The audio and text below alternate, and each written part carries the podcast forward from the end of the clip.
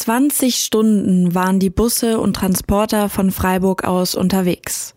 Mittlerweile bereitet sich die Direkthilfe Ukraine Freiburg auf ihre dritte Fahrt an die polnisch-ukrainische Grenze vor. Nicole ist Teil des Zusammenschlusses aus engagierten FreiburgerInnen. Sobald die Busse fertig gepackt waren, ging es früh morgens los. So richtig Zeit, sich Gedanken darüber zu machen, was einen vor Ort erwartet, hatten Nicole und die anderen HelferInnen nicht. Viele Autostunden später erreichten sie schließlich ihr Ziel. Die polnische Stadt Mwene direkt im Grenzgebiet. Nicole erzählt, wie die Situation vor Ort war. Also wir wurden natürlich schon erwartet. Wir haben auch teilweise Leute die jetzt im Vorfeld schon mit uns in Kontakt getreten sind und uns gebeten hatten, ihre Verwandten mitzubringen. Da haben wir dann Telefonnummern und dann versuchen wir uns halt mit den Leuten auch dort direkt zu treffen. Ansonsten ist es dort so, dass da ganz viele, ähm, also von Militär über auch private Leute, ganz viele Volunteers, die verschiedene Sprachen sprechen, die auch sofort dann auf die Busse auch zukommen und sagen, hey, hier ist das, da ist die Registration, da können wir euch das irgendwie ähm, und die zeigen einem schon ein bisschen auch vor Ort, wie das so abläuft, ähm, helfen einem auch mit Leute zu finden. Nachdem die Hilfsgüter vor dem Lager ausgeladen wurden, ging schon fast wieder die Planung für den Rückweg los. Die Direkthilfe Ukraine Freiburg hat zum einen wichtige Hilfsgüter an die Grenze gebracht, zum anderen haben sie aber auch Geflüchtete aus der Ukraine mit nach Deutschland zurückgenommen. Eine schwierige Situation, weil man am liebsten alle mitnehmen würde, sagt Nicole. Sie nehmen Menschen mit, die davor schon Kontakt mit ihnen aufgenommen haben und deren Ziel auf dem Weg Richtung Freiburg liegt. Vor Ort bleibt für die Helferinnen aus Freiburg wenig Zeit, ihre Gefühle und Emotionen zu sortieren. Trotzdem ist Nicole besonders eine Situation im Gedächtnis geblieben. Diese Situation in dem Lager halt an sich, also in der Halle. Ich bin da auch reingelaufen und man kann sich einfach nicht vorstellen. Also es steht wirklich Feldbett an Feldbett bei uns sind ja die Lager inzwischen so organisiert, wenn sie jetzt in Messehallen sind oder so, dass es schon ein bisschen abgetrennt ist mit Zwischenwänden. Das gibt's da nicht. Also das ist ein leergeräumtes Einkaufszentrum. Da gibt's noch einzelne kleine Geschäfte, die, ähm, da sieht man noch so einzelne Schaufensterpuppen und so. Aber überall ist halt da eine Essensstation, da hat das Militär irgendwie einen Stand, wo sie Essen ausgeben.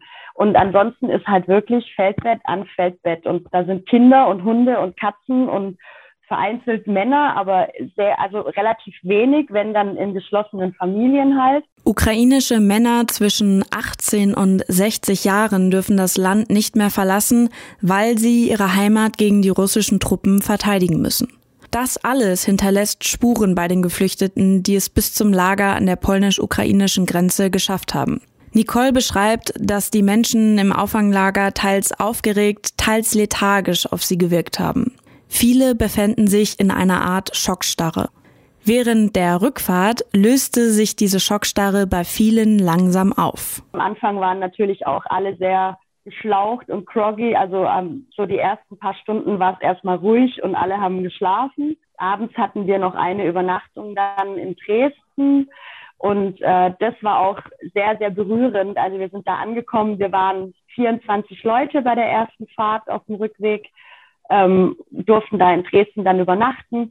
Und am nächsten Tag haben halt alle gesagt, ey, das war unsere erste Nacht seit, äh, in einem Bett seit fünf Nächten da hat man dann gemerkt, also nach dieser einen Zwischenübernachtung in Dresden waren die wie ausgewechselt. Also man hat halt diesen Schlaf einfach gemerkt und dieses, hu, wir sind gerade safe und äh, da war dann auch das Vertrauensverhältnis schon ein bisschen mehr gefestigt, sage ich mal. Und ähm, dann so ab Dresden, wo es dann auf den, auf den Weg Richtung Freiburg ging, war die Stimmung eigentlich immer besser. So. Mit der Ankunft in Freiburg endet die Arbeit von Direkthilfe Ukraine Freiburg aber nicht. Zu ihrem Engagement zählt auch die Nachsorge der Geflüchteten, die sie von der Grenze mit nach Deutschland gebracht haben. Fühlen sich die Personen in ihrer Unterkunft wohl?